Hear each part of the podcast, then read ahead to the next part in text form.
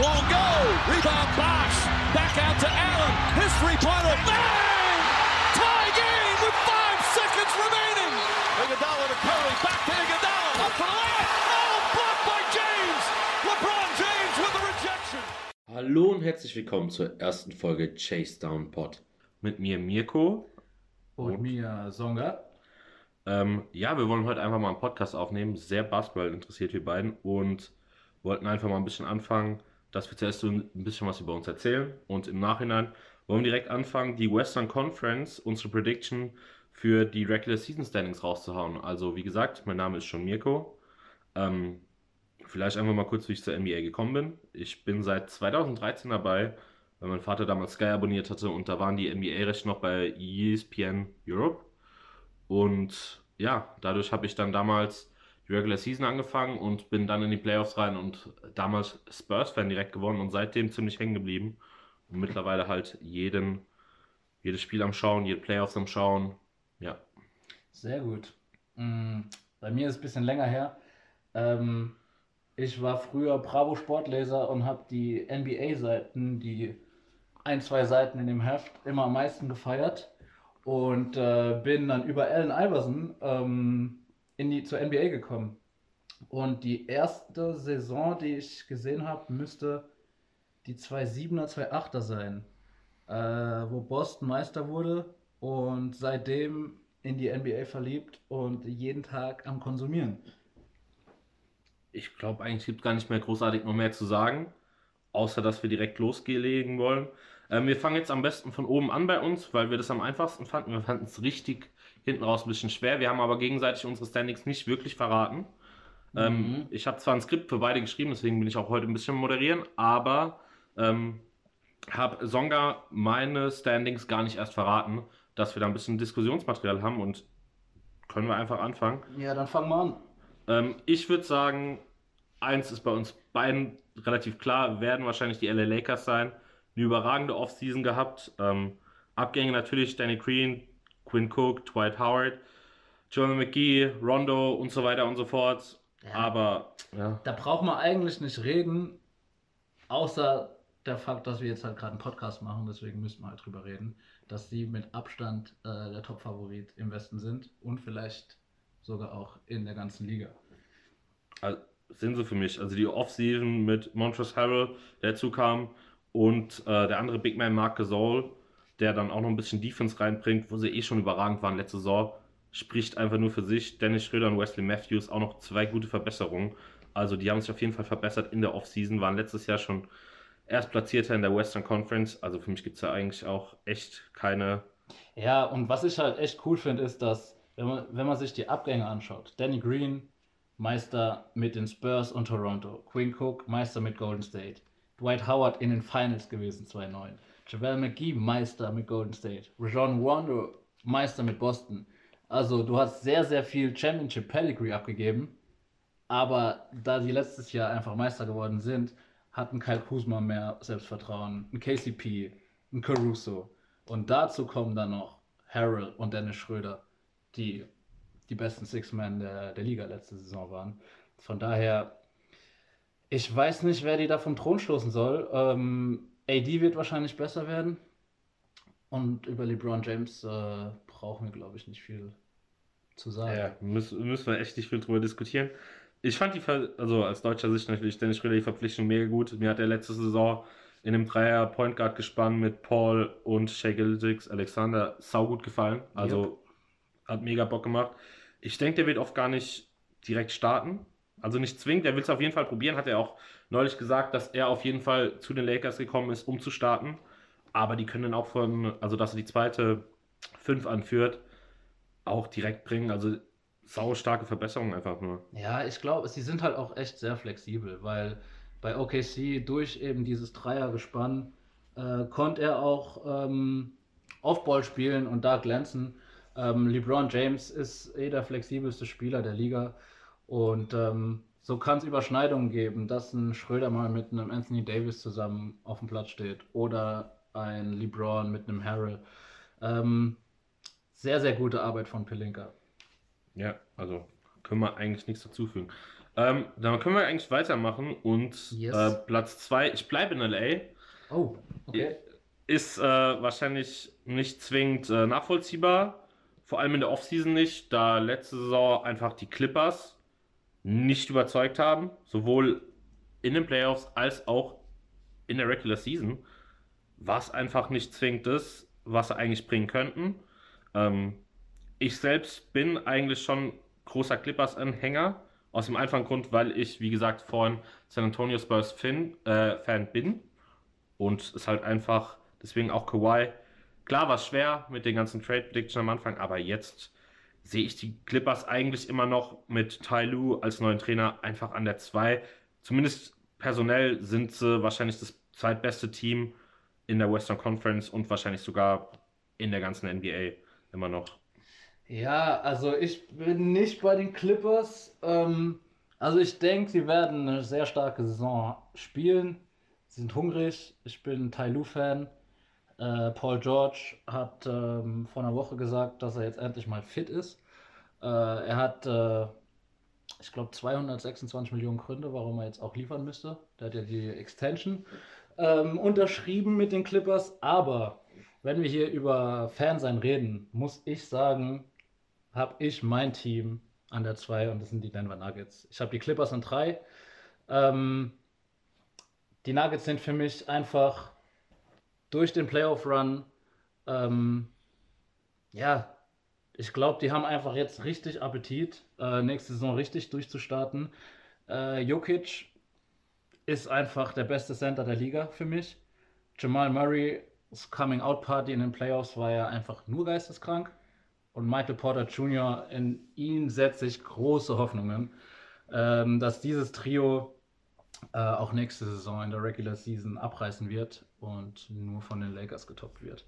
Ähm, ganz interessant, ich kann schon mal vorgreifen, dass ich die Nuggets auf der 3 habe. Ähm, ich habe einfach gesagt bei den Clippers, da wird jetzt einfach die Teamchemie besser. Man, es ist allseits bekannt, dass ja, einfach die Teamchemie komplett im Argen lag letzte Saison. Also da ging ja gar nichts.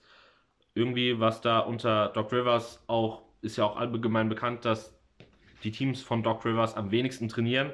Und klar war dieses äh, krude Interview, oder dieser krude Podcast von Paul George, wo er einfach gesagt hat, ja, sie haben nicht so viel trainiert und es gab so wenig Adjustments. Aber ich denke, unter Tai Lu wird es besser. Defensiv eine Frage natürlich. Aber sie haben halt auch auf den großen Positionen jetzt Ibaka dazu gewonnen. Und äh, Rex, äh, Reggie Jackson ist für mich auch eine Verbesserung, auch wenn Harrell gegangen ist und Shemmett. Luke Kennard können wir auch noch drüber reden, aber generell denke ich einfach, dass sie jetzt ein bisschen langsamer werden, insgesamt durch den Abgang von Harrell ein bisschen sicherer spielen werden, vor allem in der Defense.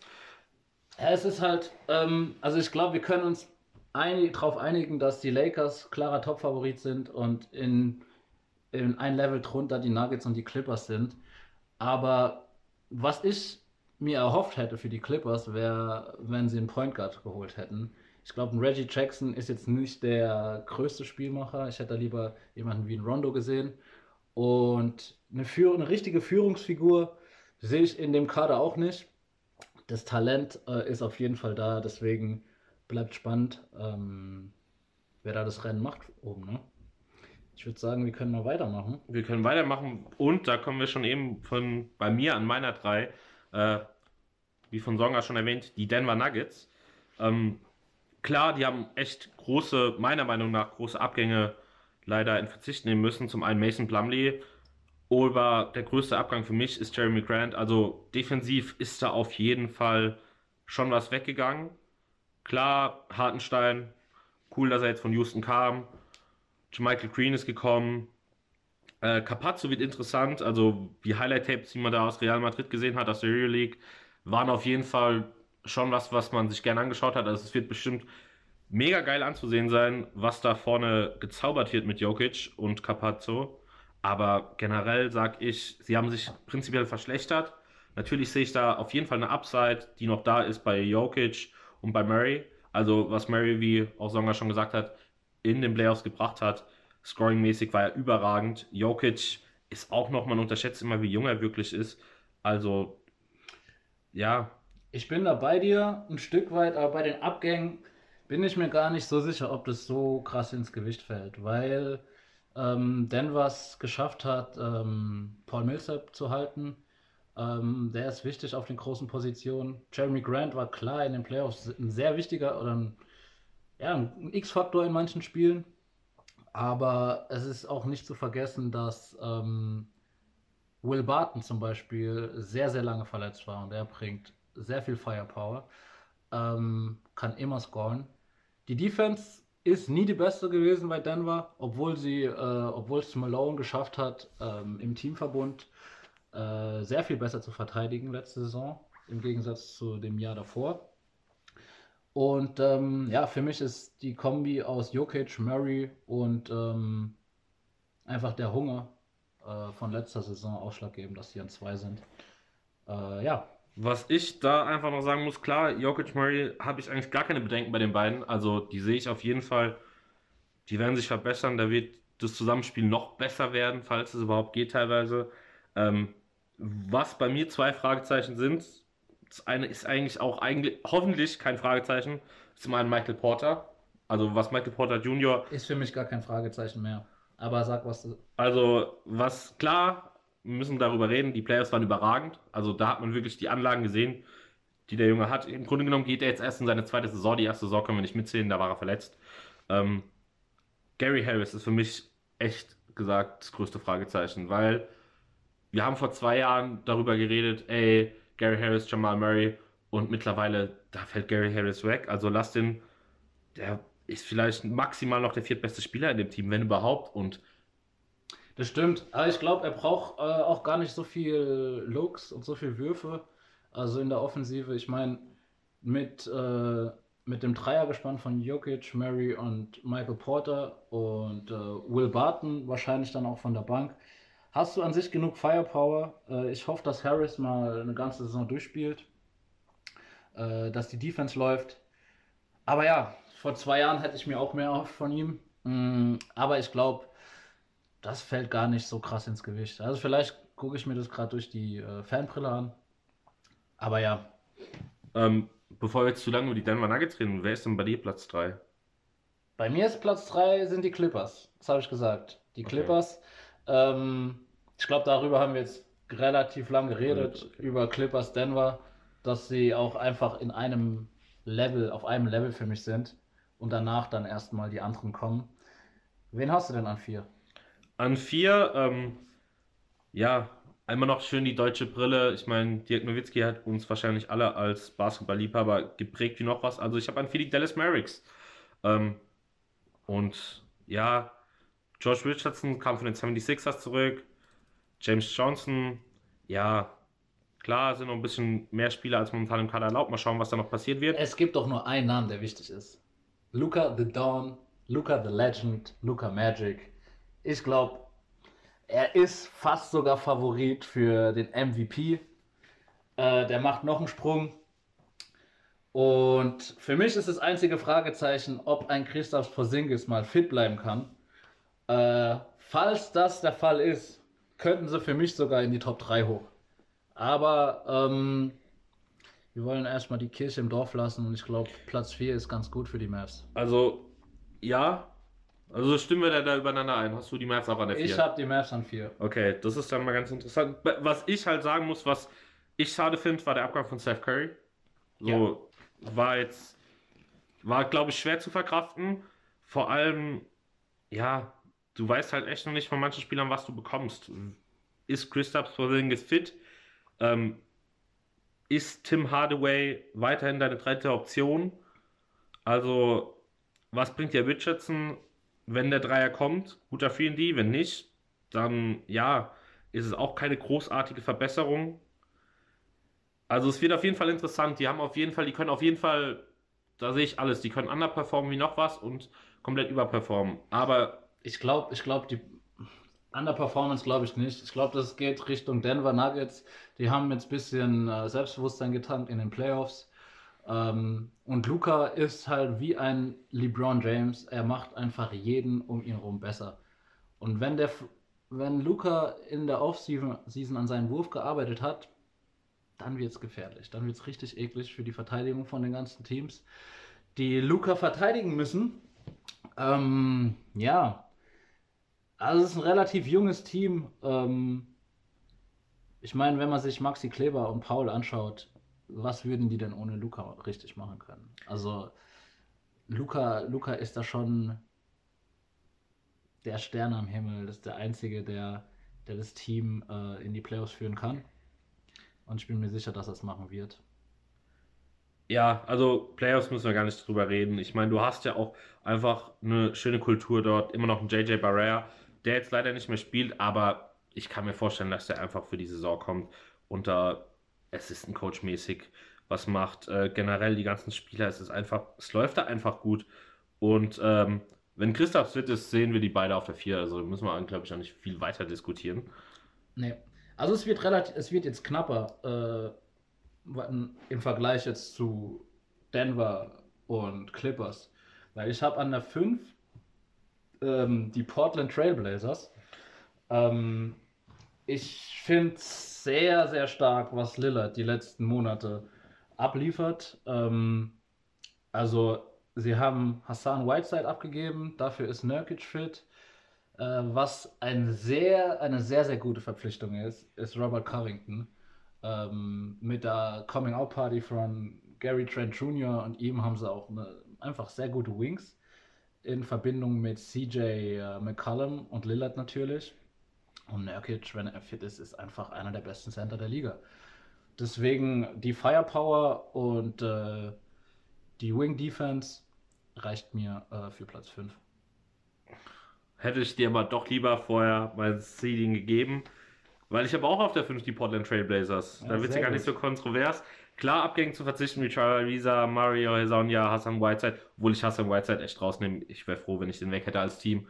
Also, ähm, gibt noch weitere wie Brandon Gambriella. Wir müssen jetzt nicht auf alle eingehen. Ich meine, irgendwann wird es auch uninteressant. Aber wie schon gesagt, Robert Covington bringt dir halt Defense wie noch was. Das ist saustark, weil sie die auch nicht hatten. Ähm, Enes Kanter, defensiv schwer in den Playoffs spielbar, aber offensiv wird dir der vor allem in der Regular Season viel geben können. Derek Jones Jr. wird durch die Gegend fliegen. Ähm, und auch ein wichtiger Faktor wird meiner Meinung nach Nurkic sein, der jetzt das erste Mal wirklich fit ist nach eigenen Angaben und nach Angaben, was man so gehört hat. Und man hat ja schon in der Bubble gesehen, was der dir bringen kann. Also es ist. Nurkic ist, ist einfach überragend, wenn er fit ist. Also er hat halt auch die. Äh, er ist einfach ein Schrank, aber er hat auch europäische Anlagen. Er hat jetzt kein Passing von, von einem Jokic oder einem Gasol, aber äh, ganz ungeschickt ist er auch nicht. Und ähm, ja, er nimmt viel Arbeit ab. Ähm, also Lillard und McCollum müssten ja ähm, Meisterleistungen äh, aufs Parkett zaubern, wenn Nurkic nicht da war. Äh, deswegen, also ich sehe Portland äh, echt in den Top 5. Ähm, ja, also kann eigentlich nur noch sagen, ja, kann eigentlich nichts hinzufügen, großartig. Ich glaube, jetzt, jetzt wird es nämlich richtig spannend. Jetzt glaube ich, also hoffe ich, dass wir auch nicht immer die gleichen haben. Ähm, Wen hast du denn an 6? An 6 habe ich sehr kontrovers und das kann auch bei mir sein, dass aus einer 6 dort direkt eine 10 wird, mhm. weil wir auch noch über eine Person reden müssen und das sind die Houston Rockets in Form von was macht James Harden? Ich, an 6? An 6 aus dem einfachen Grund, ich weiß nicht, was ähm, was jetzt passieren wird, ich meine, ich lade vielleicht den Podcast in eins bis zwei Tagen hoch und dann heißt Harden ist weg. Keine Ahnung, ähm, was du bekommst. Simmons wird nicht kommen. Ähm, Simmons oder äh, Embiid wird nicht kommen, haben 76ers bestätigt, da wollen sie kein Trade machen. Kyrie Irving wird auch nicht kommen. kommen. Ähm, ob dann wirklich Dinwiddie und Caris LeVert kommen, ist die Frage. Oder ob er wirklich noch da bleibt. Ich meine, gestern hat er das erste Mal in der Preseason gespielt. Ähm, ja, ihm bleibt, ihm bleibt halt auch nichts anderes übrig, Mann. Also nächste Woche fängt die Saison an und ähm, ich bin ganz ehrlich, John Wall war lange verletzt, aber John Wall ist eigentlich, wenn er fit ist, einer der besten Point Guards der Liga und irgendwie ein Mix aus Russell Westbrook und Chris Paul, weil er ein äh, Pass-First Point Guard ist, aber mit der Intensität von Russell Westbrook.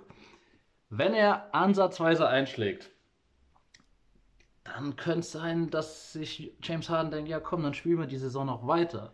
Ich habe Houston nicht so hoch wie du, aber es ist ein Fünkchen Hoffnung und Potenzial irgendwie da. Deswegen verstehe ich irgendwie auch, dass du Houston an 6 hast. Also, ich meine, ich muss ja, wir können ja auch mal drüber reden, wer gekommen ist. Klar, John Wall war, glaube ich, ähm, am Anfang der Trade-Periode Thema Nummer 1. Äh, Westbrook gegen Wall war so, okay.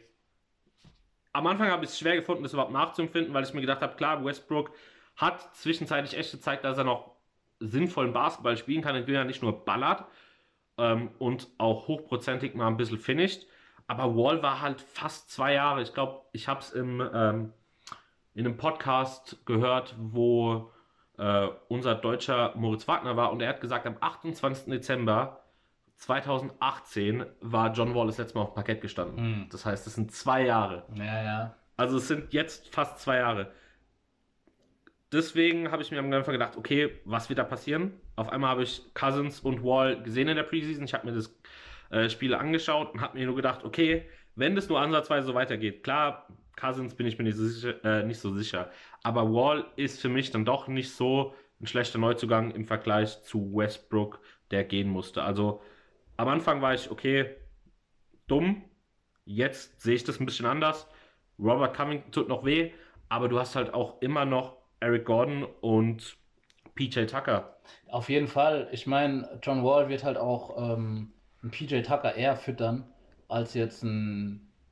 Also ich, ich will hier keinen Russell Westbrook Disrespect machen, aber ich finde, John Wall schaut erst auf seine Mitspieler und Russell Westbrook läuft er mit 200 km/h auf den Korb zu und ähm, da kommt dann irgendwie ein Kickout ins Corner.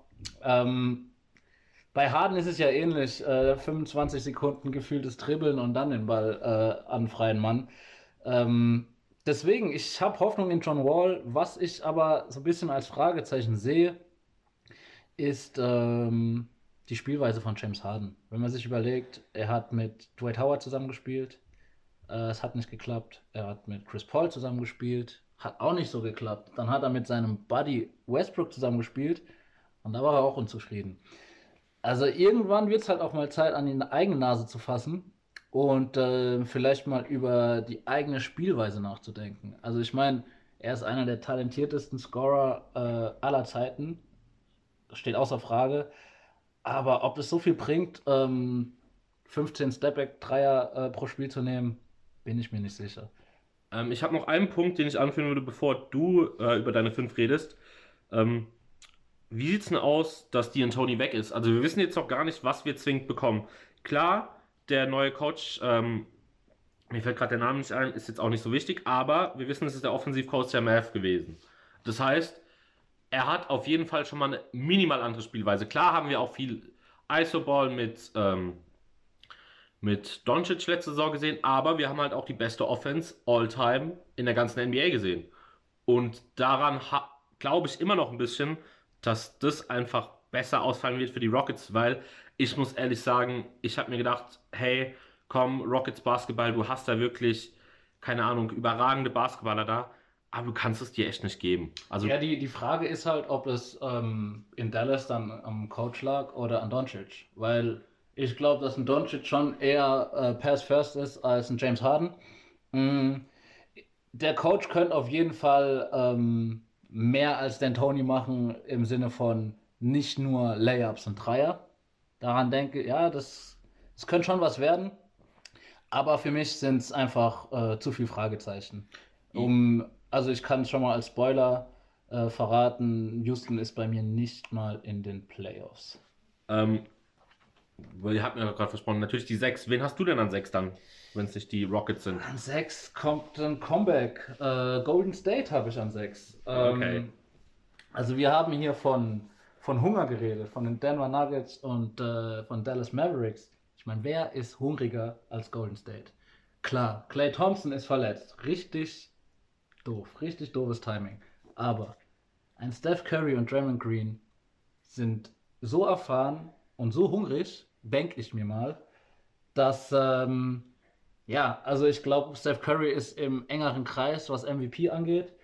Und ähm, durch Kelly Oubre haben sie in Verbindung mit Andrew Wiggins ähm, ja, den Schock von Clay Thompson ähm, ja, abgefedert, würde ich sagen. Du hast einen erfahrenen Coach in Steve Kerr und ähm, ja, also Playoffs denke ich auf jeden Fall. Und ich denke mir, wenn ich die Teams, die hinter Golden State sind, ähm, wenn ich mir die anschaue, ja, ich glaube, da führt kein Weg an Golden State vorbei. Ähm, Gehe ich auch teilweise mit. Ähm, werde ich auch demnächst auffassen, die Golden State Warriors. Äh, mein Problem ist ein bisschen, wir haben die personifizierte Nicht-Ausschöpfung von Talent in einem Andrew Wiggins. Also, ich meine, also wenn ich die Anlagen hätte und ich kann sagen, die habe ich bei weitem nicht, dann äh, er bringt so wie er spielt schon 20 Punkte dir. Was könnte, also wir warten ja schon seit gefühlt 80 Jahren auf diesen Step, wo man sagt, okay, Wiggins, jetzt kommt er, jetzt kommt er, jetzt kommt er, ich sehe den nicht mehr. Deswegen habe ich sie nicht ganz so. Kelly Oubre, muss ich sagen, gefällt mir. Also Kelly Oubre kann ich nichts gegen sagen. Ähm, Tsunami Papi, einer meiner Lieblingsspitznamen, um ehrlich zu sein. Ähm, ganz ehrlich, ich weiß, was du meinst mit Andrew Wiggins. Es liegt vielleicht auch daran, dass er relativ früh sehr viel Geld bekommen hat. Aber ähm, ja, dadurch, dass Steph Curry wieder da ist und die Defense einfach rausrücken muss, entstehen Lücken für Slasher wie Kelly Oubre oder halt auch eben Andrew Wiggins. Und ähm, ich bin mir auch gar nicht so sicher, ob äh, das Roster, wie es jetzt ist, ähm, Ende der Regular Season so sein wird. Und ähm, ja, also das Front Office von Golden State ist ja, ich meine, sie haben irgendwie es geschafft, Kevin Durant zu bekommen. Also die sind da schon hinterher. Ja, ähm, ja. also James Wiseman ist auch noch so eine Sache, ob äh, er als Rookie in einer Motion Offense wie Golden State diese spielt, äh, ja, schnell, schnell reinkommt, bezweifle ich. Äh, aber die Anlagen sind ja auf jeden Fall da. Aber ist auch komplette Wundertüte. Der hat so gut wie nicht im College gespielt. Also wir wissen nicht, was wir bekommen. Das stimmt, das stimmt. Also. Ja, also. Weiß nicht. Ähm, also, wen hast du denn an 6? Das war Houston, ne? Nee, das war Houston. Ich bin jetzt. Du hast 6. Wir müssten an die 7 weitergehen. Wen hast du bei 7? Ja, können wir gerade weitermachen. Auch Golden State Warriors. Ja, okay, also, dann können wir ja auch, Ich sehe sie auch da weit oben. Also ich sehe sie auch oben. Das will ich auch gar nicht sagen. Weil ich habe auch gestern wieder, klar, man ist wieder hyped auf die NBA-Season und man freut sich und ich muss auch ehrlich sagen, ich bin so hyped, weil momentan jetzt wieder Lockdown ist und ich gesagt habe, komm, ich habe mir jetzt jeden Abend zumindest mal immer auf die erste Halbzeit angeschaut, schau mir immer ähm, die Zusammenfassung an und hab, wenn du Curry da spielen siehst, also was Steph da auf dem, auf dem Parkett zaubert, ist einfach nur überragend. Also. Aber ganz kurz mal, wenn du jetzt Houston an 6 hast und Golden State an 7. Ja. Und du mir mit James Wiseman als Fragezeichen kommst, frag ich mich, wer denn mehr Fragezeichen hat, Houston oder Golden State? Du hast einen neuen Coach, du hast einen Starspieler, der nicht.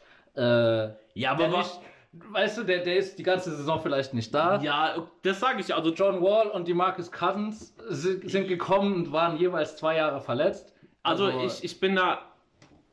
Also klar. Deswegen frage ich mich, warum du Houston vor Golden State hast. Ich habe Houston vor Golden State, weil ähm, wir zum einen. Also ich bin davon ausgegangen, Harden bleibt. Anders habe ich auch schon am Anfang gesagt, also wenn sie durchgereicht wie noch was, weil ich muss auch ehrlich sagen, das Schwerste war wirklich 6 bis 10 mhm. Darwin festzulegen. Also 6 bis 10 war unglaublich schwer. Werden vielleicht 4 bis 5 bis vielleicht auch 8 Siege maximal Unterschied sein. Ähm, für mich ist der neue Coach kein Fragezeichen. Also wir müssen nicht drüber reden, wenn du die beste Offense gestellt hast. Da, klar, Luka Doncic ist da ein Faktor, aber also, also, keine Ahnung, er ist trotzdem nicht der beste Offensivspieler, den wir momentan in der Liga haben. Ich meine, Fragezeichen in dem Sinne, wenn du es mit Golden State vergleichst, hast du einen Steve Kerr, der What? unter Popovic gewonnen hat und Meister wurde. Und er ist jetzt okay. erst im ersten Jahr mit in einem Team, wo der Starspieler vielleicht weg will. Also er hat sehr, sehr viele Sachen aufzuarbeiten. Und ob dann seine Vision, ob er diese ans Team vermitteln kann, das ist für mich ein Fragezeichen. Ja, aber was bringt dir bitte Traymond Green? Also man hat letztes Jahr echt gesehen, mach mal tu Thompson raus, to Durant raus und was geht noch? Nicht mehr viel. Also, was da zwischenzeitlich gelaufen ist, war ich echt ein bisschen enttäuscht letzte Saison. Also letzte Saison war ja einfach auch mal, äh, wie nennt man das, ein Sabbatical. Der hat einfach Pause gemacht, weil seine All-Star-Buddies nicht da waren. Der braucht, er braucht einen Steph Curry oder Clay Thompson, damit er Platz hat, um die Leute ins Spiel zu bringen. Aber wenn du keinen Steph Curry hast, der die Defense nach außen rückt, dann wird es auch schwer für Draymond Green. Plus, er hat nur mit jungen Spielern gespielt. Was soll er sich denn anstrengen? Also, Also ich, ich sag, nach fünf Jahren in den Finals, hm, ja, aber du sagst ja auch nicht zu einem Marcus Smart oder so, warum soll ich mir jetzt anstrengen? Oder zu einem Pat Beverly. Die sind einfach so. Und das dachte ich eigentlich bis letzte Saison auch von Draymond Green, aber irgendwie habe ich es nicht gesehen. Und das frage ich mich halt, ob es jetzt so weitergeht oder ob das einfach so war, hey, ich spiele gerade im besten Team über die letzte oder wir müssen ja einfach um die Golden State Dynastie reden. Keine Ahnung, deswegen habe ich sie halt nicht ganz so weit oben, sondern an sieben. Wen Ja. hast du? Wollen wir noch weiter drüber reden? Nee, alles gut, alles gut. Äh, ich verstehe deine Punkte. Ähm, ich glaube, jetzt bekomme ich äh, richtig, äh, ja, jetzt bekomme ich richtig Gegenwind. Ich habe äh, Phoenix an sieben. Ich habe Phoenix an sieben, weil ich ähm, überzeugt bin vom Talent von Devin Booker, äh, weil der Neuzugang Chris Paul einer der besten Neuzugänge der Offseason war. Äh, man hat gesehen, was er mit OKC gemacht hat und da hatte er keinen Devin Booker. Und DeAndre Ayton ist auch nicht äh, zu vernachlässigen, vor allem äh, die Möglichkeiten mit Chris Paul im Pick and Roll. Also mir gefällt richtig, was Phoenix im Moment macht. Äh, Im Gegensatz zu den, ja, gefühlt alles, was nach Nash und Stoudemire passiert ist. Ähm, deswegen, also ich glaube, Phoenix, ähm, Devin Booker wird nochmal einen Schritt nach vorne machen. Äh, er muss nicht Playmaker spielen. Äh, Chris Paul ist einer der besten Playmakers ever. Ähm, er ist ein Leader. Der wird die auf jeden Fall in die Playoffs führen und ähm, ja. Ähm, boah, schwer. Also, das Problem ist einfach, dass ich gar nicht, du hast zwar einen großen Gegenwind erwartet. Äh, ich muss auch mal vorwegnehmen, sie sind bei mir nicht in den Playoffs. Sie sind auch nicht, also, das, jetzt können wir wirklich mal Diskussionspotenzial rausholen. Ähm, bei mir ist es einfach so, Abgänge sind zum einen Kelly Oubre, Aaron Baines und Ricky Rubio das sind, wir reden jetzt hier nicht von den Topstars und das bricht nicht zusammen. Klar, was du jetzt gar nicht erwähnt hast, was eigentlich Punkt sogar noch für dich ist, wir haben Jay Crowder. Also was Jay Crowder auch letzte Saison geleistet hat bei Miami. Deswegen, ich, meine Frage ist nur, ich habe ein Fragezeichen, das größte ist bei mir, was bringt mir Aiden? Also was Aiden, so lustlos, dann letztes Jahr so wenig gespielt am Anfang, beziehungsweise gar nicht. Ähm, ich habe auch bei mir jetzt noch als Notiz stehen, auch wenn Ja, zu 70% in den Playoffs. Also es ist so, ich war mir bei nix sicher. Ich war mir einfach bei gar nichts sicher am Ende des Tages. Also Also ich finde, ähm, ja, Aiton, ich glaube, äh, Chris Paul hilft einem jungen Team sehr, sehr weiter. Also ich glaube, ein Chris Paul ist in der Riege wie ein ja, Jimmy Butler, wenn, oder ein Russell Westbrook, wenn der da im Training ist und du dann eine, eine Einstellung wie ein DeAndre Ayton, wie du das gerade beschrieben hast, das, das wird nicht lang gehen. Also DeAndre Ayton muss sich zusammenreißen, er ist immer noch Number One Pick. Ähm, er sieht ja, wie Phoenix sich entwickelt und er will sich auch weiterentwickeln. Wie viel das Jahr ist das dritte Jahr von ihm jetzt, ne? ja. Also im dritten Jahr kommt auch oft ein Sprung und ähm, Vor allem bei Bigs. bei Bigs vor allem und vor allem mit einem Spielmacher wie einem Chris Paul. Ähm, Wir können aber auch drüber reden. Also ich, wir haten hier beide ein bisschen DeAndre Ayton, oder beziehungsweise du siehst auch nicht so positiv, ich noch weniger. Man muss ja trotzdem sagen, dass er die 18 und 10 gebracht hat. Also wir reden hier über also Einstellungssachen. Das ist ein Embiid nicht auf dem Talentlevel, aber der Western Conference, wo ich teilweise mir einfach denke, war, spiel doch besser, du kannst es doch. Also ich gehe stark davon aus, dass er durch das Pick and Roll mit Chris Paul eine 2010-Saison auflegt. Ähm, und dann, äh, also 2010, Devin Booker macht plus 25, das ist, glaube ich, jedem klar. Und äh, das wird wahrscheinlich reichen. Das wird reichen für die Playoffs, das wird meiner Meinung nach für Platz 7 reichen. Was ich noch eigentlich kurz dazufügen kann, äh, was ich interessant fände, wäre einfach noch zu sehen, wie Chris Paul und Devin Booker zusammen harmonieren. Also erstens das wird wahrscheinlich wunderbar funktionieren. Oh, ich freue mich drauf. Das, ist, das wird richtig smooth. Vor allem, wenn. Ich hoffe, dass Devin Booker noch ein bisschen am Wurf gearbeitet hat. Klar, letzte Saison. Aber so, für mich kann der Junge auf jeden Fall elitär werden. Auch im Dreierbereich so. Und jetzt Offball wird er auch Räume bekommen, sage ich aus dem einfachen Grund. Du hast einen Playmaker, höheren Basketball-IQ gibt es fast gar nicht. Vielleicht noch LeBron James Ja, und Rondo, aber Chris Paul, was da auch letztes Jahr bei OKC war, überragend. Also da sehe ich positiv hinaus. Ja, aber ich muss auch sagen, bei mir hast du deine sieben schon gesagt? meine 7 war Golden State. Das heißt, wir sind jetzt bei der 8. Okay. 8, ich denke, 8 ist bei mir die Utah Jazz. Same habe ich auch.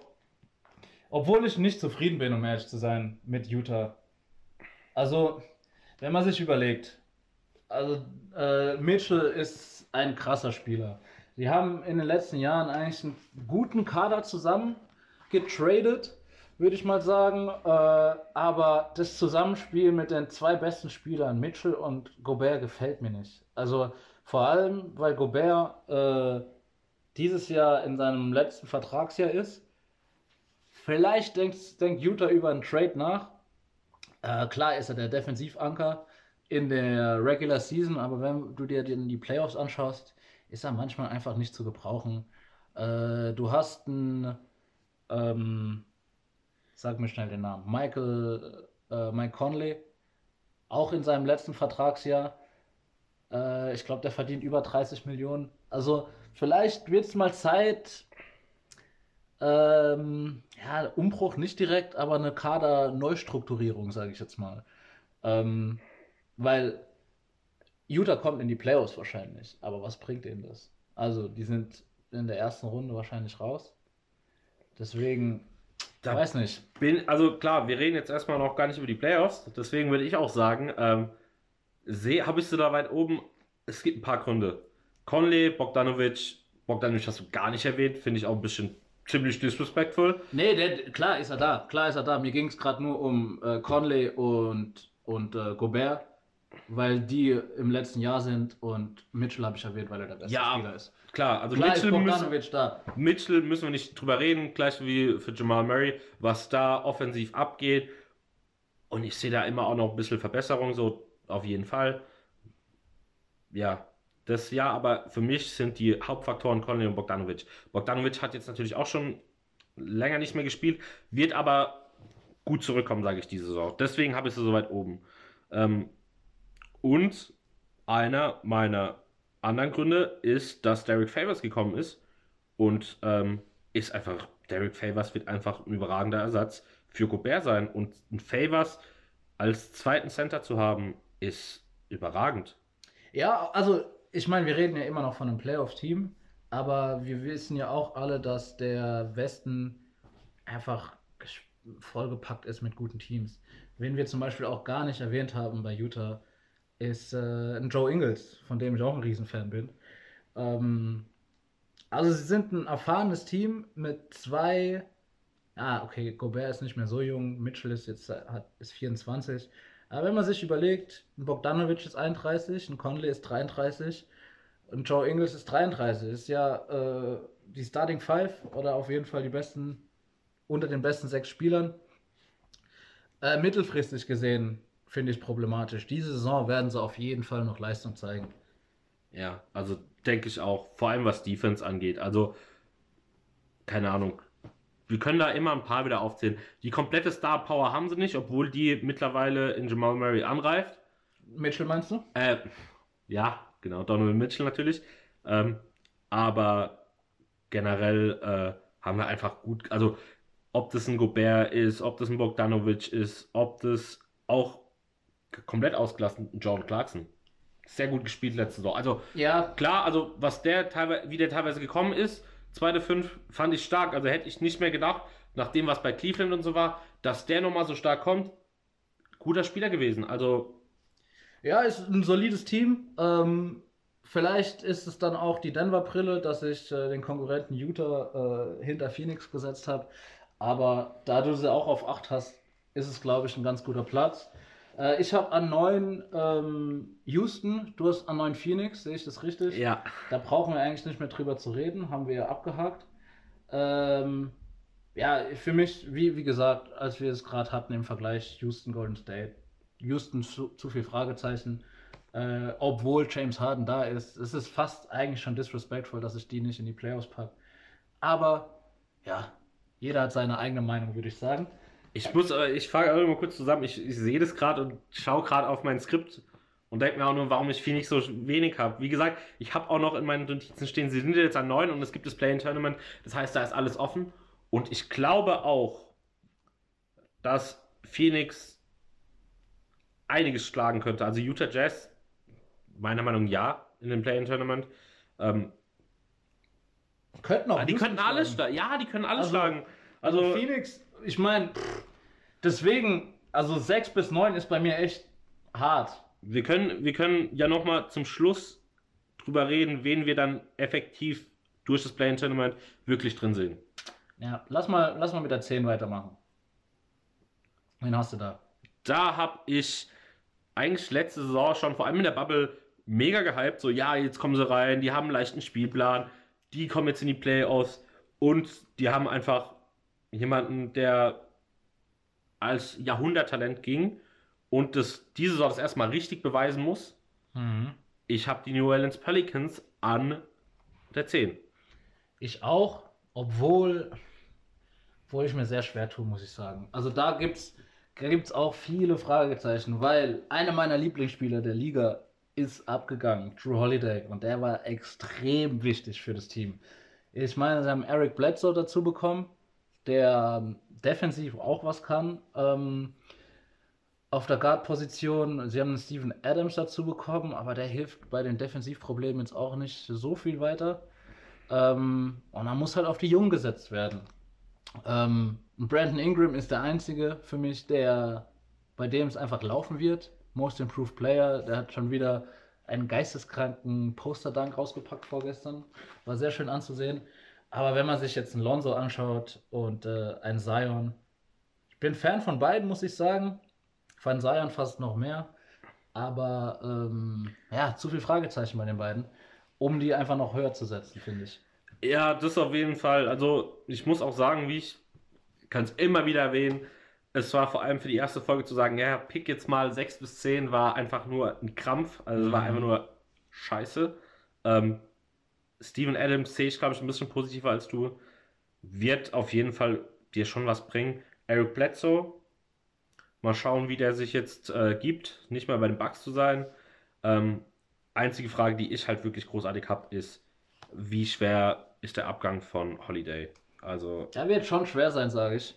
Der wird schon schwer sein. Ähm, aber ja, also ich bin ein Brandon Ingram-Fan so langsam. Also die, die Anlagen wie Kevin Durant, ich meine, der ist ein Stück kleiner, aber äh, das komplette Offensivpaket, ähm, ich glaube, die Kombi Zion, Ingram und Lonzo, falls die zusammenbleibt, die brauchen noch ein, zwei Jahre. Ähm, aber dann wird es richtig spaßig.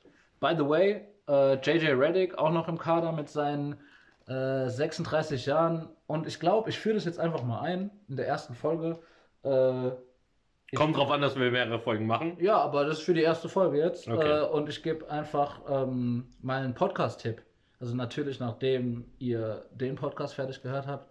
Aber der JJ Reddick Podcast ist sehr, sehr gut. Sehr, sehr gut. Auf YouTube zu finden, bestimmt auf anderen Plattformen auch. Äh, kommen regelmäßig äh, NBA-Spieler in den Podcast und ähm, ja, auf jeden Fall spannend. Wenn wir gerade schon dabei sind, dann äh, empfehle ich noch den von CJ McCallum.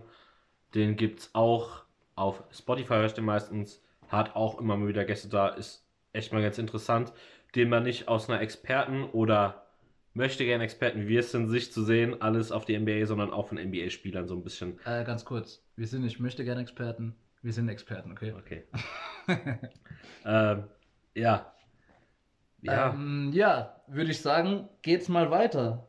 Ich glaube, gegen Ende ist jetzt nichts Spannendes dabei, aber Ich finde schon, also mir, vor allem mein elftes Team gefällt mir richtig, richtig gut eigentlich. äh, sag's mir. Memphis Grizzlies. Ja, habe ich auch. Also, Obwohl ich mir schwer getan habe. Weil, also Memphis hat äh, die haben ein bisschen overachieved, muss ich sagen, letzte Saison. Die hatten einen relativ leichten ähm, Schedule. Äh, BC, before Corona. Und ähm, in der Bubble hat man dann halt auch gesehen, dass sie äh, die Probleme hatten. Deswegen denke ich, ähm, dieses Overachievement ist jetzt in, nächster, in der nächsten Saison eher dann, es geht eher einen Schritt zurück, dass sie da ein bisschen auf die Schnauze fallen und dann die Saison drauf könnten sie es schaffen, vielleicht in die Playoffs zu kommen. Aber in dieser Saison ist äh, ah, die, der Westen ist einfach zu stark, damit die es äh, nochmal schaffen. Ja, ich meine, wir können auch, ist er, ist er einfach. Also er ist, meiner Meinung nach werden die Grizzlies im Osten wahrscheinlich Playoffs-Team.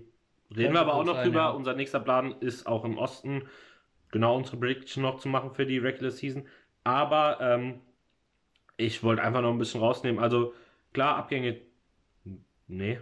Ähm, Zugänge, gut getraftet, Bane Tillman, für den Dieb-Spieler, kann man hier jetzt mal rausheben, damit man da auch ein bisschen Ahnung hat. Bei den anderen Teams war zu viel Star Power, muss man nicht mal die Draft aus dann Wiseman oder so äh, hervorheben. Mario Hersonja ist gekommen, äh, Justin Winslow ist auch gekommen. Bin ich Fan von beiden, muss ich sagen. Eigentlich coole Spieler.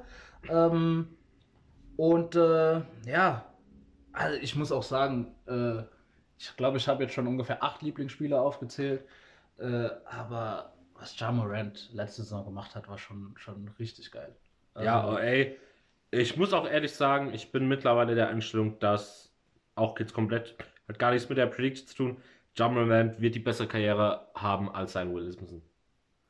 also ich glaube auch, dass Ja Morant eine bessere Karriere haben wird als Trey Young.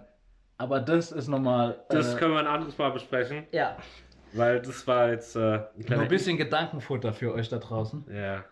Ähm, Ähm, ja, dann, also Memphis ist halt ein junges Team. Ähm, mega jung, also wir müssen drüber reden, dass der älteste Spieler äh, Dieng ist mit 30.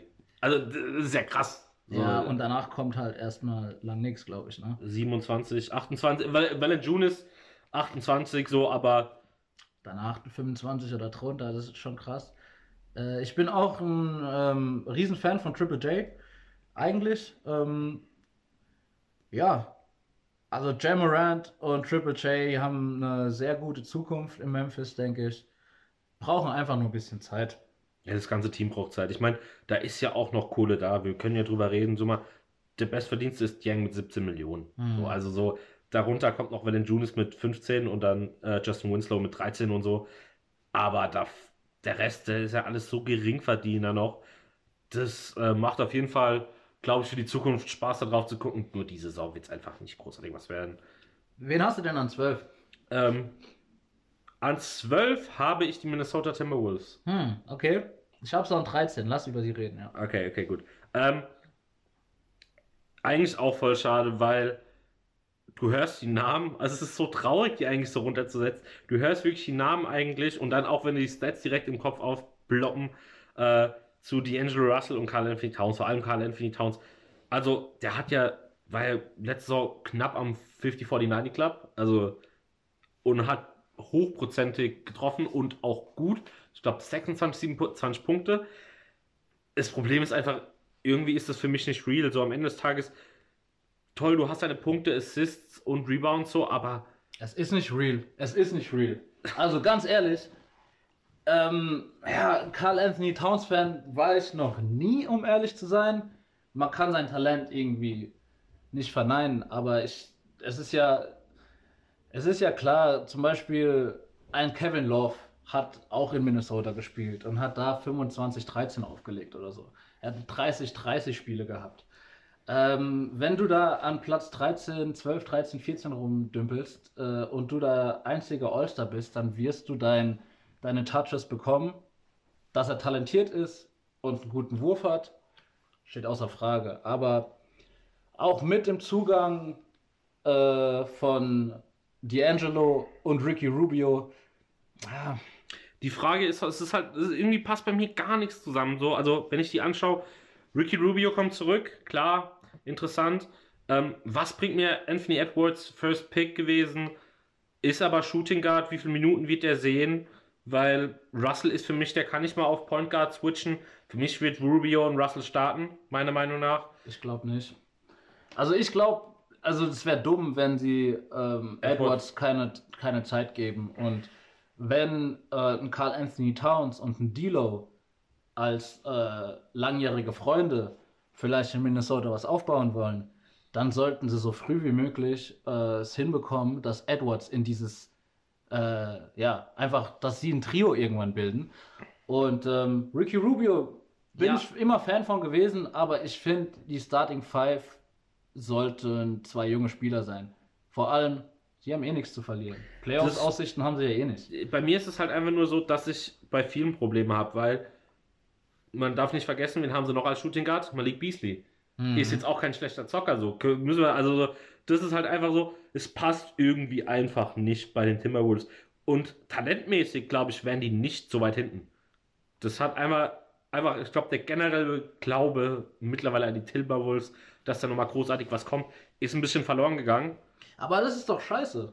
Sorry dafür, aber es ist irgendwie so, weil in Phoenix hat man das ja auch lange gesagt, aber ein, zwei gute Moves und dann hat ja, dann hat ja was geklappt, aber die holen sich Ricky Rubio zurück. Also da muss man ja selbst an die eigene Nase fassen. Irgendwie verstehe ich das alles nicht, ohne Witz. Schwer zu sagen. Ich meine, ich glaube, für viele wird es auch nicht mehr so interessant sein, hinten noch äh, jetzt hier zuzuhören. Aber wir wollen trotzdem durchziehen, weil jeder hat es ein bisschen verdient, an den Basketballspielern genannt zu werden. Ähm, als nächstes Team. Warte kurz, ich habe Oh. 13 an Minnesota gehabt, dann würde ich mein zwölftes Ach Team so, sagen. so, genau, stimmt. Alles gut. Ich habe nämlich die San Antonio Spurs an 12. Ähm, und ich denke mir, also ich hatte die erst an 14, um ehrlich zu sein, und habe mir dann gedacht, ey, das, das kann ich nicht machen. Die haben immer noch Greg Popovich, LeMarcus Aldridge und DeMar DeRozan. Sind zwar beide ins Alter gekommen, aber für Platz 12 müsste eigentlich schon reichen, oder nicht? Also, ich als großer San Antonio-Fan, klar, letzte Saison hat es mir schon wehgetan, dass jetzt endlich mal die Streak gerissen ist, dass wir nicht mehr in die Playoffs kommen. Ähm, aber ich habe sie, ich hab sie hinter den Timberwolves, also haben wir gerade wieder einen Switch. Ähm, Abgänge, Brandon Forbes, Marco Bellinelli, finde ich ein bisschen schade, weil man auch gehört hat, dass er eigentlich gar nicht gehen wollte. Dem hätte man, also meiner Meinung nach hätte Bellinelli als Shooter noch auf jeden Fall einen Minimalvertrag geben können. Sehe ich jetzt nicht ganz, warum er gegangen ist. Zugänge nichts Besonderes, habe ich hier stehen bei mir. Deswegen, also, da hat sich nicht viel getan. Klar, gibt es so ein, zwei Fragezeichen, die ich da selbst habe. Was wird aus dem Derek White, und Lonnie Walker? Beides noch jung, beziehungsweise Derek White auch schon 26, ne? aber hat ja letztes Jahr schon ein bisschen Ansätze gezeigt. Du hast noch einen DeJounte Murray, hast du. Äh, Rudy Gay kann dir ein paar Punkte geben. Paddy Mills ist erfahren. Also, klar, wir reden hier nicht von einem äh, Top 4 Seed, aber sie haben irgendwie noch. Sie sind zusammengeblieben. Zum Großteil. Also, ich glaube nicht, dass sie 13, 14, 15 werden. Also, 12 ist schon fast disrespectful von mir. Aber, wie gesagt, der starke Westen ähm, lässt nichts anderes zu. Ja, so, aber es ist ja auch, also ich rede ja sogar mit Fanbrille, aber so, so leid es mir tut, es macht auch echt keinen Spaß gerade mehr, dazu zu schauen. Marcus Aldridge geht, glaube ich, auch ins letzte Jahr. Ja, ähm, der hat einen Vertrag in Höhe von 25 Millionen. DeMar DeRozan hat auch nur noch einen äh, Saisonvertrag mit 27,8 und Paddy Mills mit 12. Also vielleicht, Da wird der Rebuild kommen. Ja, muss, Also, muss eigentlich. wird- ich wäre auch ganz froh, ähm, hört sich jetzt, äh, ich glaube, das ist Blasphemie ein bisschen, zu sagen, ich finde es ein bisschen schade, dass irgendwie Popovic den Absprung verpasst hat, zu sagen, hey, weil jetzt wird's böse. Also der Mann wird kein Rebuild mehr durchmachen. Der Mann ist so alt. Wie wäre es denn mit Timmy D als Nachfolger? Tim Duncan? Äh, Da wird auf jeden Fall was von innen kommen. Wär Und lustig. Das, das wäre auf jeden Würde ich Fall sehr feiern. interessant. Ähm, ja, also Rebuild, äh, ja, stimme ich zu. Es kann gut sein, dass sie, dass sie jetzt äh, diese Saison aktiv werden, was wegtraden. Ähm, ist ja auch schon überlegt, äh, LeMarcus Aldridge und Rudy Gobert in irgendeinen Trade zu hauen. Ob das für Utah so viel Sinn macht, weiß ich nicht. Für die Spurs auf jeden Fall. Ähm, ja, dann müssen wir mal schauen. Wird auf jeden Fall ähm, ereignisreich die nächsten Jahre in San Antonio. Ähm, und ja, schade für Pop auf jeden Fall. Ja. Ähm, wir haben 12 und 13 gemacht gerade, ne? So. Also, an 13 hatten wir, hattest du die Timberwolves, hatten wir eigentlich auch beides abgehakt. Dann können wir eigentlich weitermachen mit unserem vorletzten. Da muss ich, da muss ich, äh, also sag mir, wen du hast. Ich habe, und es tut irgendwie weh, weil mir der Basketball sehr, sehr gut gefallen hat. Das Front Office ist nur zu loben. Äh, die o Oklahoma City Thunder. Okay, als ich gerade gehört habe, das Front Office ist nur zu loben, äh, wollte ich kurz mal ausrasten, weil ich äh, an 14 die Sacramento Kings habe. Aber lass zuerst über OKC reden. Äh, klar, die stecken jetzt im Rebuild. Das ist klar. Klar, man tut an gewisse Spieler noch äh, festhalten. Nummer 1 Shea Gilgis Alexander, aber abgehen Chris Paul, Dennis Schröder, Steven Adams, Danilo Gallinari, äh, Nerlens Noel. Klar kommen Zugänge wie Al Horford, Justin Jackson, Trevor Ariza und George Hill. Das ist alles nix. Die, Das- die machen nicht den großen Stich am Ende des Tages. Das sind Das einfach sind, so. das, das sind äh, Roster-Spots, die gefüllt werden müssen. Al Horford ist alt, Trevor Ariza wird auch nicht jünger, George Hill ist jetzt auch nicht mehr der Jüngste. Die sind jetzt für ein paar Jahre da, vielleicht nur für die eine Saison, damit ein bisschen Produktivität da ist, aber sie sind ja nicht Teil der Zukunft von OK- OKC. Also die Zukunft ist Shea Gilchrist Alexander, Riesenfan. Und wie viel Picks hat OKC? 400.000? Ja, klar, die brauchen immer noch und die sind auch, die müssen auf, die müssen jetzt darauf hoffen, dass sie einen guten eigenen bekommen, weil die sind, glaube ich, frühestens immer an Platz 9, weil die die echt immer nur, immer nur mit guten Teams getradet haben. Sind halt First-Round-Picks, aber Das ist das dauert Kapital. alles Du noch. Aber es ist auf jeden Fall Kapital, das du später wieder verwenden kannst. Ähm, eigentlich kann man da, ja, Ja, wird, hier- wird, wird, eine, wird eine scheiß Saison, um ehrlich zu sein. Ich glaube, Shea Gilchrist Alexander wird den nächsten Schritt machen. Ähm, und der Rest äh, ist abzusehen, würde ich sagen. Ähm, Ich meine, man, man hat ja auch schon ein bisschen gesehen, dass da jetzt nicht mehr viel gemacht wird. Also, wir müssen ja nur darüber reden, dass wir hier einen Vertrag haben von Al Horford, der maximal überteuert ist. Äh, also, ja, das ist, ich glaube, 27 Millionen kann das sein? Oder mehr sogar? das kann gut sein. Also- ähm, Sehr, ist ja auch egal, sehr, sehr teuer. Äh, auf jeden Fall. Deswegen, da werde ich jetzt nicht mehr großartig noch was sehen, dass ich sage, hey, da kommt noch was. Und so ist es dann halt auch einfach. Hat man auch gesagt, der Vertrag ist untradebar so. Und nur tradebar, komm, ich steck dir mein Übel hin und ich nehme deins sozusagen. mh. Beziehungsweise ich gehe in den Rebuild. Ja, über OKC brauchen wir eigentlich nicht zu reden. Also die machen ja seit, seit ihrer Existenz sozusagen. Also seit dem zweiten Jahr von Kevin Durant. Er hat, glaube ich, eine Saison noch in Seattle gespielt und danach in OKC. Danach kamen Leute, alle über Draft, äh, Ibaka, Harden, Westbrook. Lustig, dass ich Ibaka vor den beiden sage. Aber da sieht man, dass Sam Presti und das ganze Front Office einfach komplett kompetent sind und es durchziehen. Also sie haben sich ja Paul George auch geholt gehabt und ihn gewinnbringend weitergetradet. Also sie machen da schon richtig viel gut und da ein Small Market Team sind, ist es halt einfach schwierig, über die Free Agency ein gutes Team aufzubauen. Ich würde sagen sogar unmöglich. Ähm, deswegen machen sie alles richtig. Äh, einen guten Spieler in Jake Rickes Alexander. Aber jetzt reden wir mal ganz kurz über Weil, der unterbricht noch einmal. Ich Okay. will noch kurz einmal was sagen. Einfach noch mal ein bisschen loben, weil ich eigentlich die Oklahoma City Thunder mega mag. Ähm, ich habe neulich einen Podcast, mir fällt es auch wieder ein, das war der Podcast äh, mit Dre Vogt, Shoutouts, ähm, der Patreon Exclusive Podcast, also muss man Supporter sein mit Mo Wagner und er hat auch einfach gesagt, wenn OKC in die Halle kommt, das ist ein anderes Feeling. Ähm, die sind einfach, man merkt, dass diese Organisation gut funktioniert. Die machen sich ein bisschen anders warm, so läuft alles ein bisschen anders und das wollte ich einfach noch hervorheben. Also diese Saison wird es nichts, nächste Saison schaue ich positiv der Zukunft entgegen, komplett. Yes. Okay, jetzt muss ich ganz kurz nochmal ähm, ein bisschen negativ werden. Also ich habe OKC zwar an 15 und das Team, worüber wir jetzt reden, Sacramento, sogar an 14, weil ich einfach ein Fan von die Aaron Fox bin. Geiler Spieler, aber was, was macht das Front Office? Also, die geben Buddy Hield einen riesigen Vertrag. Wie alt ist der? Der ist doch knapp 30 schon Er ist über 30. oder über Ja. 30, irgendwas in die Richtung und matchen dann das Offer von, keine Ahnung, von Milwaukee, glaube ich, matchen sie einfach nicht für Bogdanovic. Spielt er noch bei denen? Nee, der ist bei Atlanta, oder? Bogdanovic ist zu Atlanta gegangen. Also, wie kannst du Bogdanovic nicht halten und Buddy Hield versuchen zu traden? Bogdanovic, dem gehört die Zukunft. in Kombi mit äh, die Aaron Fox und ähm, Marvin Bagley. Ich verstehe es nicht. Also, Sacramento ist ja schon seit Jahren die, das Front Office, das allerletzte. Sorry.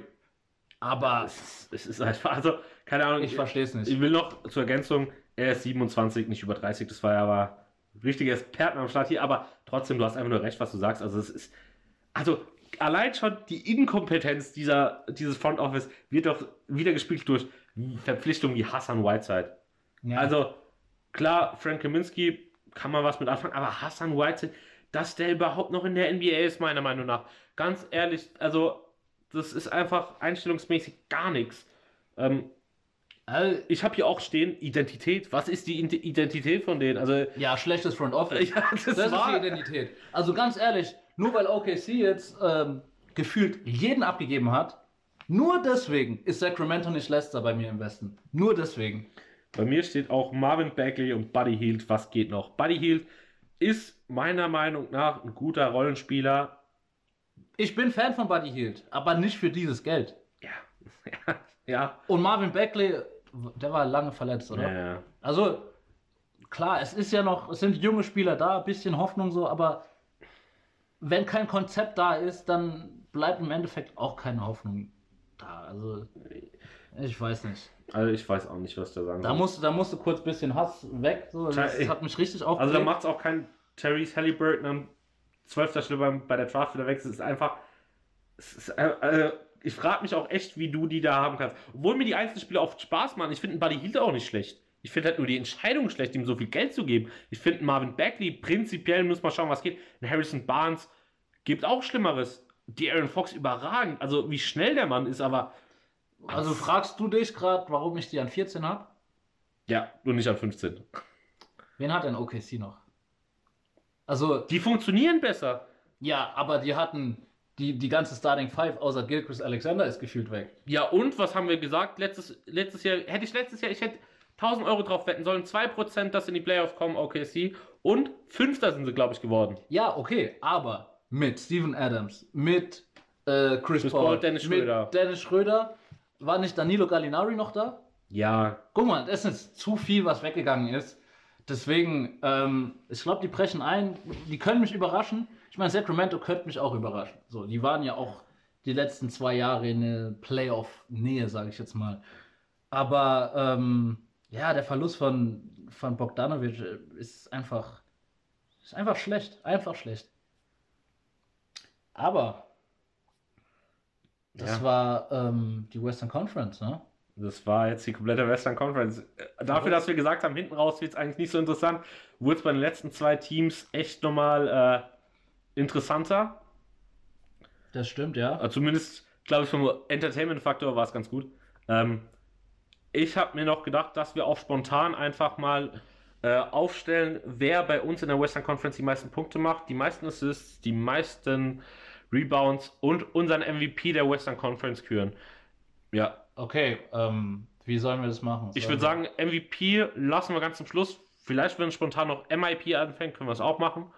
Ähm, ja, ich würde anfangen mit. Wollen wir direkt mal mit ein bisschen äh, Potenzial anfangen? Ich würde gerne von dir wissen, wer die meisten Assists machen wird. Die meisten Assists. Also, ich habe mich nicht darauf vorbereitet, deswegen LeBron James ist, äh, kommt direkt in den Kopf. Ich äh, lege Hoffnung in, ähm, in Luka Doncic auch. Und es kommt drauf an, wenn James Harden getradet wird, könnte ich mir auch vorstellen, weil John Wall, glaube ich, einer der wenigen Spieler ist, auf die Karriere gesehen, die über 19 Punkte und 9 Assists averagen. Unter anderem Magic Johnson, Oscar Robertson und noch einen, den ich gerade vergessen habe. Wenn James Harden getradet wird und nichts Großes zurückkommt, kann ich mir vorstellen, dass John Wall zweistellig Assists verteilt. Vor allem, weil Houston so aufgebaut ist, dass sie eigentlich nur Shooter haben. Und das passt perfekt ins Bild von äh, John Wall. Aber das ist nur mein Dark Horse, das ist mein Sleeper. Ich glaube eher LeBron an zwei Luca und dann John Wall. Bestimmt habe ich irgendjemand vergessen. Ja, hast du auch, weil ich den an eins packen würde. Ist auch jetzt nicht zwingend. Mit LeBron wäre mir jetzt so einfach gegangen. Er hat meine letzte Saison schon generell der ganzen Liga die Assists angeführt. Ich gehe mit neuem Point Guard der Phoenix Suns. Ich gehe mit einer Legende, Living Legend Chris Paul. Ähm, ich glaube, dass er mindestens drei bis vier Assists pro Spiel allein nur an Devin Booker verteilen wird. Der wird dir so viel geben. Dann vielleicht noch ein paar Lab, äh, Lob-Anspielungen ge- äh, zu DeAndre Ayton. Da wird was kommen. Also ich sag, Chris Ja, bin Paul, ich bei dir. Bin ich bei dir. ich meine, wir müssen darüber reden. Der hat letzte Saison gut Assists verteilt bei OKC und die waren drei Point Guards. Das stimmt, das stimmt. Und ähm, also ein Devin Booker kann natürlich auch den Ball vortragen, aber wird er nicht machen, wenn Chris Paul da ist. Äh, den packe ich in meine Top 4 mit John Wall, äh, Luca und LeBron. John Wall ein bisschen kontrovers, aber denkt einfach mal drüber nach. Ja. Ähm, jetzt wird's interessant. Wer wird der Spieler mit den meisten Rebounds? Boah, das, wird, das ist richtig schwer. Also ich glaube, ganz spontan gesagt, müssen wir mal auf die Ding gucken. Ich würde sagen, entweder Nurkic oder Carl Anthony Towns. Ja? Ich glaube schon, ja. Also, wenn Nurkic fit ist, dann reboundet er echt gut. Ich meine, ein Davis und ein Jokic sind auch noch da. Die werden auch zweistellig rebounden. Ähm, obwohl Davis, bin ich mir gar nicht mehr so sicher, in den Playoffs war da, waren da ein paar Spiele dabei, wo er drei, vier Rebounds hatte. War ich nicht so zufrieden. Aber ähm, wen gibt es denn sonst noch? Habe ich jemanden vergessen? Also letzte Saison anführend in Total ähm, geholte Rebounds Rudy Gobert. Ah, ja. 13,5 geholte, also hätte ich jetzt 13,5 im Schnitt geholt. Ähm, klar gab es noch einen Andre Drummond, ist ja, keine Ahnung, 15 Rebounds im Schnitt laufend, ist aber halt nicht in der Western Conference. Und danach gab es bis auf Janis mit 13,6 keinen besseren. Deswegen sehe ich da an erster Stelle Rudy Gobert. Klar, Hassan Whiteside hat auch 13,5 geholt, Ja, aber White einfach, einfach, einfach den Hass entgegen und deswegen einfach nicht geben. Okay, ähm, ja doch, äh, da hast du dich anscheinend ein bisschen besser drauf vorbereitet. Äh, ich meine, Carl Anthony Towns hat auch seine 12 Rebounds, glaube ich, oder 11, Komma irgendwas. Äh, aber ich gehe mit Gobert mit. Und dann kommen wir zum Punkten, oder? Kommen wir zum Punkten. Ähm, Ja, also, Punkten, boah, also die Frage ist, bleibt Harden. Und also Harden ist, ist schon mal gesetzt, weil der, der Mann hat die letzten drei Jahre Minimum 30 geaveraged. Und über die letzten drei Jahre, glaube ich, 33 oder so. Also Ja. der, der Einzige, der da rankommt, vielleicht Luca Magic. ist Luca und also das ist schon ein bisschen Phoenix Praise hier, Ja. aber, aber Devin Booker könnte ich mir auch vorstellen, dass er an den 30 kratzt. Ähm, Ja, locker. Also ich sag, umso mehr ich drüber nachdenke, regt es mich ein bisschen auf, dass ich Phoenix so weit unten habe. ich hätte auch Phoenix, mittlerweile traue ich denen alles von, die können auch auf 6 landen. Die können auch auf 5 landen. ja, Die, können, die können überall landen. Also das ist es. Also die, da, muss halt, da muss halt einiges klicken. Aber wenn es klickt, dann, ähm, dann ist Devin Booker da in der Scoring-Liste ganz oben. Ah, wenn ich ganz vergessen habe. Wir haben zwei Spieler vergessen, die die Playoffs in der Serie mit, glaube ich, knapp einem 38er und 40er Schnitt angeführt haben. Ich, wir reden hier nicht über Mitchell oder Murray. Die sind bei mir gar nicht dabei. Eher Mitchell noch als Murray. Me- Ja, denke ich auch. Weil Michael Porter mehr Würfe nehmen wird. Aber was ist mit Logo Lillard? Also der, ich habe Videos gesehen, wo Aber er einfach Nurkic wird- vier, fünf Dreier aus der, von der Mittellinie trifft. Das wird richtig gefährlich. Aber Also- du hast jetzt Nurkic noch da und du hast Kanter da. Du hast, die sind offensiv beide stärker als es. Also, Ja, ich meine, Nurkic war ja auch, war der die ganze Saison verletzt? Ja, aber der war nicht so fit. Also er kam erst, der kam erst, glaube ich, zur Bubble. Kurz vor der Bubble kam der. Okay. Weil, ja, okay, ist ein Argument, aber ich bin halt einfach, also Lillard, äh, nur Steph Curry kann besser schießen. Also es ist geisteskrank, was der, was der Mann die letzten Jahre macht. Ähm, ja. Und sonst MVP oder wie?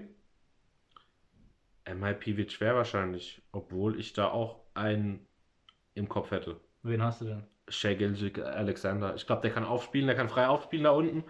Der wird wahrscheinlich gesagt bekommen, so, ey, viel werden wir nicht reißen. Hm. Wir haben deine Anlagen letzte Saison schon gesehen.